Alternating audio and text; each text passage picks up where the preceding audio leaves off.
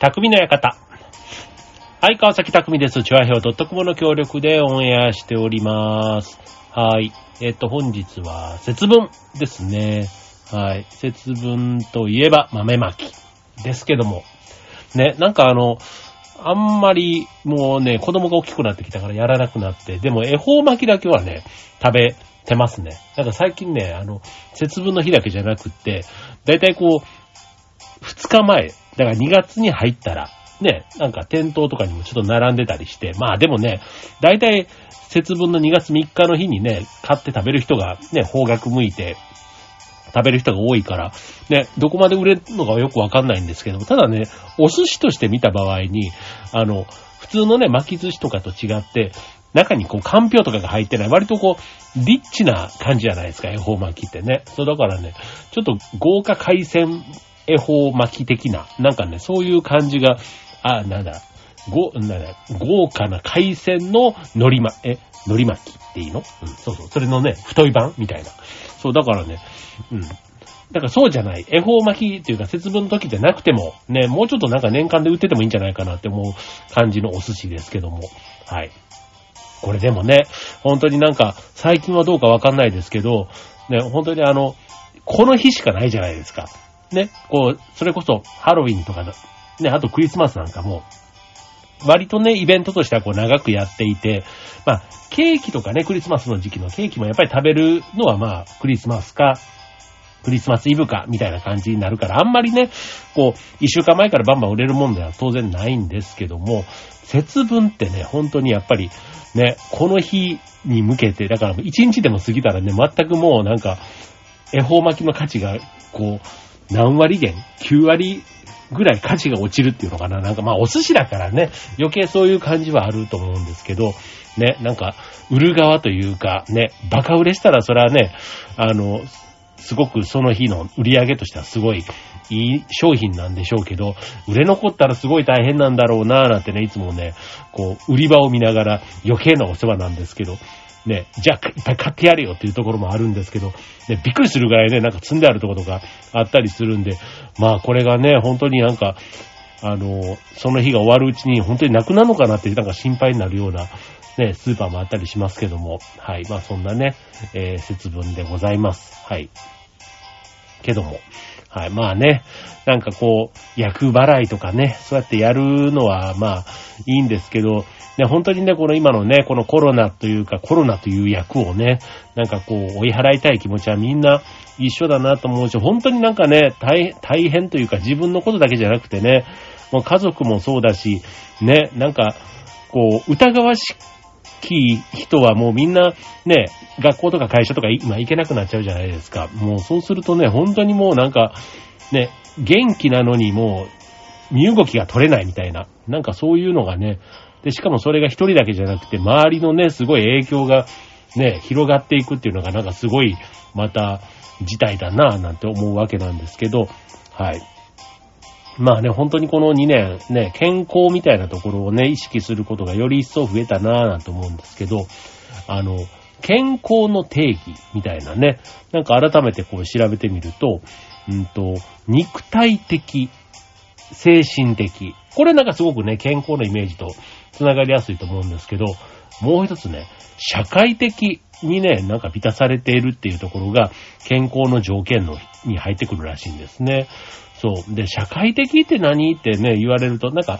ね、肉体的、精神的はね、両方ともこう、健康っていうのと直結して分かりやすいんですけど、要はね、社会的、うんと、まあ、要は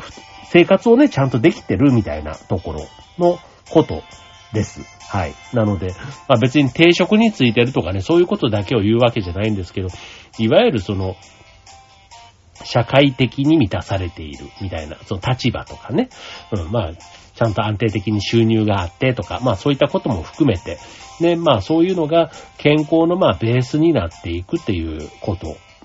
だと思いますけども、あなるほどねってでもね、思いましたね。なんか社会的にね、なんか不安定だと結構不安になってね、そういうのが原因で、ね、気持ちがこう、萎えてったりする。だから、不健康になっていくなんていうのもそうだし、あとはね、まあ、社会的に、ね、ある程度その安定的な収入がないと、例えば、ね、食事だとか、あと衛生面とかね、なんかそういうところがちょっとね、何かがこう、足りなくなって、ね、病気とかになったりとか、ね、そういうこともあるのかななんて思うし、ね、あの本人だけじゃなくて、例えば子供のね、栄養不足とかね、まあそういうこともまあある意味社会的みたいなね、ことと繋がっていくとこってきっとあるんだろうななんてね、思いますので、あ、なるほどっていうふうに思いました。はい、ということで今日はね、じゃあね、あの、今そんな話から何のテーマにしようかということで、テーマ、全然話違います。人探しでテーマをお送りしたいと思います。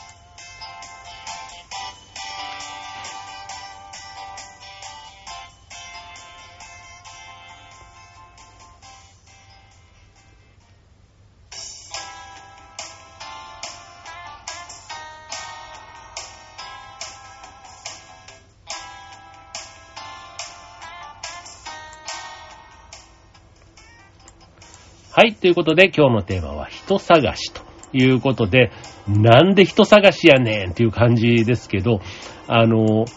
人探し。うん。まあ、あの、な、なんでしょうね。そんなに、こう、いわゆる、あの、迷い人みたいなね。まあ、あの、結論から言うと今日はね、えっと、ご紹介というか、やっぱ4つね、人探しの方法ということで紹介されているのがあってですね。で、それを今日ご紹介しようと思うんですけど、いわゆるあの、警察みたいなね、こう、捜索みたいなものも一つ、あの、そ、四つのうちの一つには含まれてくるんですけど、まあ、あの、例えば、あの、同窓会みたいなね、ああいうやつです。あの、昔の、こう、友達とかね、なんかそういう別にあの、なんだ、トラブルとか事件、事故とかそういうことでの人探しではなくって、まあ純粋にあの人を今どうしてんだろうみたいなね、なんかそういった人探しのところのイメージであの考えていただくといいかなと思うんですけども、はい。まあそういうね、方法ってどんなのがあるんだろうって。まあ今ね、ちょっと想像でね、考えてみただけでも、パパって思い浮かぶことがあると思うんですけど、まあ大体ね、そういうので、あの、当たってると思いますっていうと、なんか、この番組でテーマでお届けする意味がなくなっちゃうので、はい、改めて、見つけたい人がいるならね、こういう探し方がいいんじゃないかというね、今日そんな話でいきたいと思います。はい。まあ、あの、大切なね、えー、人が、例えば、まあ、深刻なケースで言ったらね、行方不明になったりとか、あとね、こう、なんか昔、こう、からい生き別れたち大変だな。友達でもね、なんか、なんかのきっかけでこう、会わなくなった、転校していったとかね、なんかそういうのとかでこう、ね、あれ以来もう何十年も会ってないなーなんていう友達って結構ね、小学校、中学校、高校、それぞれの、ね、年代であったりすると思うんですけども、まあそういうね、えー、中で、ふと会ってみたい、この人、ね、どうしてんだろう。よく芸能人とかだとね、なんか思い出話をするとね、なんかその人をテレビ局が探してくれたりして、ああ、なんかこういう形で再会できたらいいよなーなんてね、テレビとかで見てると思ったりしますけども、一方で、ね、自分個人でね、探そうってなった時に、まあ今はでもそうは言ってもね、やっぱりね、SNS の力がすごいなって思うので、あの、エゴサーチ的なね、なんか名前で検索するとある程度は絞り込めたり、そう。やっぱりね、まあ、それなりにこう、あの、本名でね、こう SNS、Facebook なりなんなりやったりすると、検索すると、たまに引っかかってきたりとか、あとその友達の友達みたいなところで繋がってたりするケースもあったりして、そう、だから大学とか高校ぐらいだとね、意外と、あの、それで、なんか懐かしい友達がそれで行き着いたり、逆に自分をそういうので見つけてくれたり、みたいなね。なんかそういうこともあって、ね、たまに友達申請が懐かしいとか来たりしますけども、まあそういうね、探し方っていうのもあるんだろうな、なんていうのを、えー、思います。はい。で、えー、改めてまあね、人を探すきっかけって何って言ったら、まあ、あの人今何やってんだろうっていうのがね、まあ純粋に多いのかなって、さっきの同窓会的なね、ああいうことが多いし、まあもしかしたら年配の方とかになってくるとね、もう変な話、あの、ね、亡くなってしまったとかね、そういう方もね、出てきてもおかしくないじゃないですか。だしね、なんかこう、会うならね、元気なうちに会った方がいいみたいなね、そういうこともあると思うし、あと、まあ、生き別れたね、こう、親とかね、なんかそういうのとかもしかしたらね、こう、子供の時とかはもうなんか会いたいと思ってなかったけど、なんか今になって大人になってね、自分が子供ができてね、人の親になって、初めてなんかね、生き別れた親と会ってみたいみたいな。なんかそういうのとかね、なんかこう自分のルーツをこう、気になって会ってみたくなるみたいな、そういうケースもあるじゃないかななんて思いますけども、まあ人探し、ね、えー、まあいろいろな方法がありますけども、まあいわゆるあの、ね、自分のそのルーツ、ゆかりのある土地に行って聞き込みみたいなことすることから、あとはまあプロにね、依頼するっていうこともあるわけで、じゃあ、えー、そんな方法、まず一つ目、えー、探偵を雇う。もうこれはね、なんかあの、王道というか、まあ探偵っていう職業の人ね、なかなか自分もあの、直接会ったことはないです。ただなんか、たまにね、こうなんか浮気調査とか、なんかそういう調査とかでね、探偵の張り紙とかしてあったりとかするんで、あこういう仕事でちゃんとあるんだろうなとか、ドラマの世界でね、割とあの、そういうのがあったりするので、まあ仕事としてはあるし、あと僕の場合はミステリーの劇団をやってましたので、ね、探偵役みたいなのもね、こう、登場人物としていたりするので、割と馴染みはあるっちゃあるんですけど、ただやっぱりリアルにね、探偵と会ったことはないです。うん。ただね、あの、お金を払って、なんかね、頼むとやっぱりそれだけの価値はあるというか、成果を上げてくれるというところで、えー、ニーズはあるみたいですね。まあ、ただね、やっぱりね、高いんですよ。うん。まあ、ピンキリなんですけど、数万から100万円を超えるようなケース、あと、その探す日数と、あとはそれに関わった探偵の人数とかね、まあそういったところで、えー、変わってきて、で、あとは、あの、成果報酬みたいな考え方。うん。探したって、探したっていうその時間にかかってくる、あの、費用と、あと実際に見つけた時のね、なんか、あの、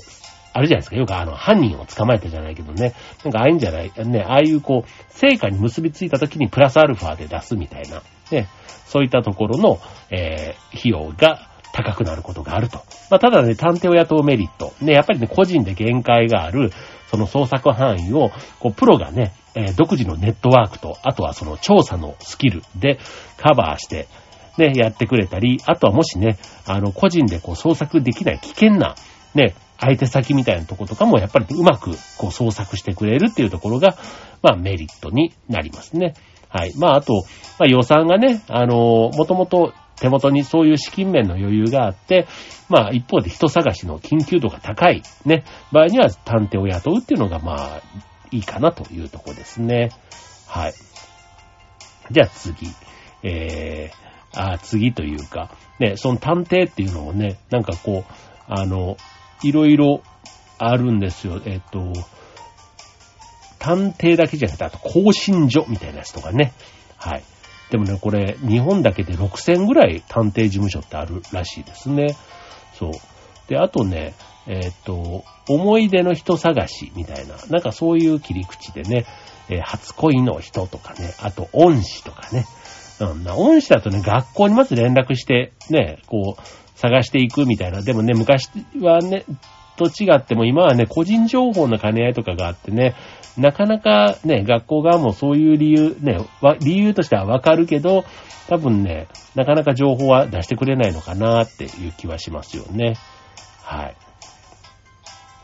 い。で、えー、です。まず探偵です。はい。で、続いて、えー、ネットや SNS で自力で捜索する。まあこれはね、一番あの、さっき言ったエゴサーチというかネットサーフィンみたいなところでね、まあ意外と同姓同名みたいな方が多い名前だとね、なかなか絞り込めなかったり、ただ意外とこう、あの、公共の仕事？例えばあの、市議会議員になりましたとかね。なんかそういうところについたりすると意外と検索するとペペッとこうヒットしてきたりするし、そう、あの、なんかね、大学の先生とかね、例えばそういうあの、公職的なやつについてる人だったら、割と名前でね、ヒットしてきたりするし、あと、で、男性はね、名前変わんない人が多いけど、女性の場合ね、ちょっと名字が変わっちゃったりするから、もうね、そうすると、ほぼほぼ、ね、結婚した後の名字で旧姓で調べてもほぼ見つかりませんみたいなね、ことは多かったりしますけども、はい。まあでもね、えっ、と、ネットで検索、ね、女性とかでもね、例えば、田中さん、旧姓田中さんで今鈴木さんになったら、ね、あの、今の名前、鈴木っていう、かっこ、田中とか、そういう感じでね、SNS とかで登録してる人なんかもいるので、まあ、あの、まずはね、旧姓で調べてみるみたいなところはあるのかなと思いますね。はい。で、あとは、うんと、名前がね、もし複数出てきた場合は、さらにその人の特徴とかをね、入れて、例えば団体名だとか、あとは住んでいる地域とかね、なんかそういったところで検索していくと、ね、割と調べ、えー、絞り込める可能性は高いなっていうふうに思いますね。はい。まあ、あとあの、さっきの SNS で言ったら Facebook 以外にも Twitter、Instagram みたいなところでね、えー、検索して、まあ、とにかくね、名前で検索してみるっていうのはいいと思いますよね。はい。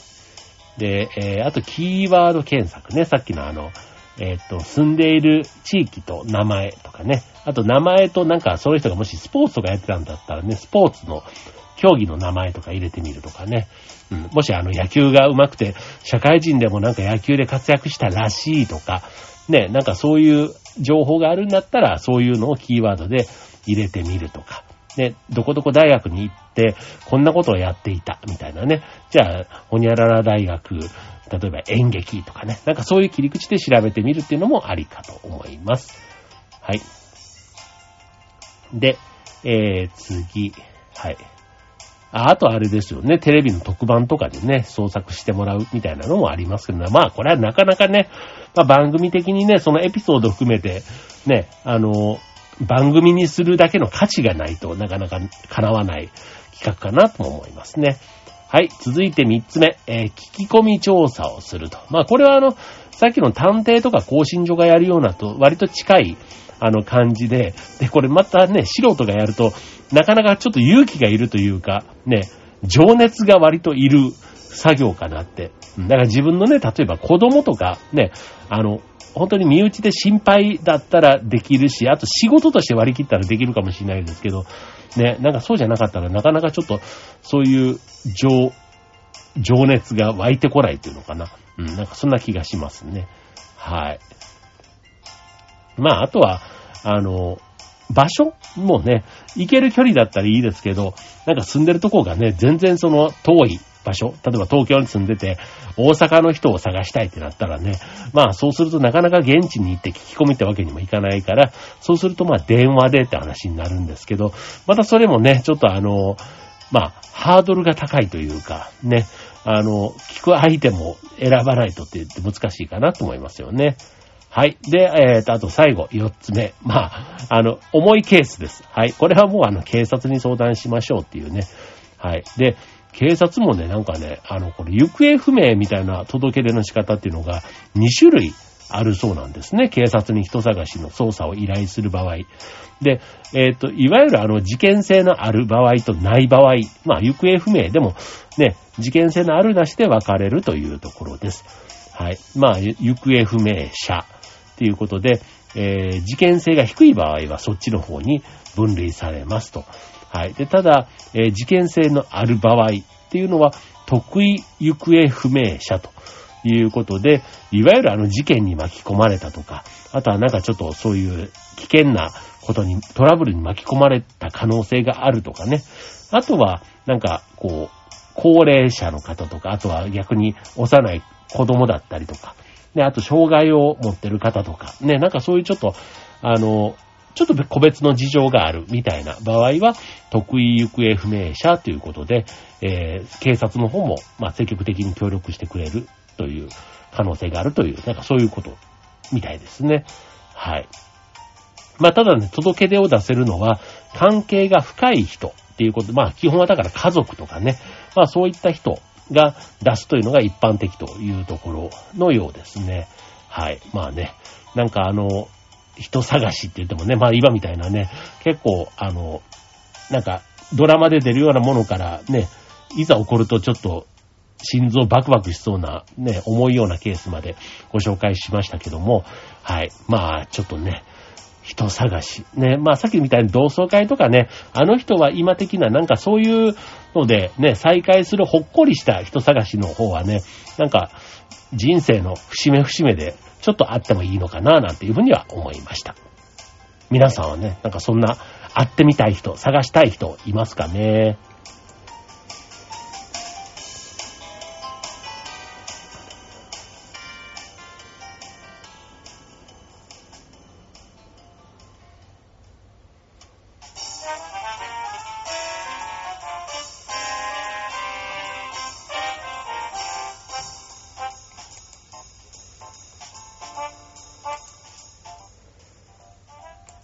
はい。ということで、今週のテーマは人探しということでね、なんか何事かっていうようなテーマですけども、はい。まあ、探したい人。まあ、探すっていうとね、だから会いたい人っていう言い方だとね、またちょっとイメージ、印象違うかなと思うんですけど、まあ、ただね、会いたい人、ね、あの、はね、やっぱりね、気合と情熱が大事だなって思いますね。うん。なんか、こう、根気よくというか、うん。で、あとはね、自分のアンテナ、ネットワークだけじゃなかなか探しきれないっていうんだったらね、ちょっと人を頼りにして、みたいなところ。ね、そこには時間とかお金とか、ね、いろんなものがかかるわけですので、なかなかね、もうあの、すぐ諦めちゃうようなものだったらもう、ね、それっきりっていうとこだし、やっぱりね、粘り強く、ね、その人に会いたいって思いを、ね、持ってると、まあ、叶うみたいなところなのかなっていうふうに思いますね。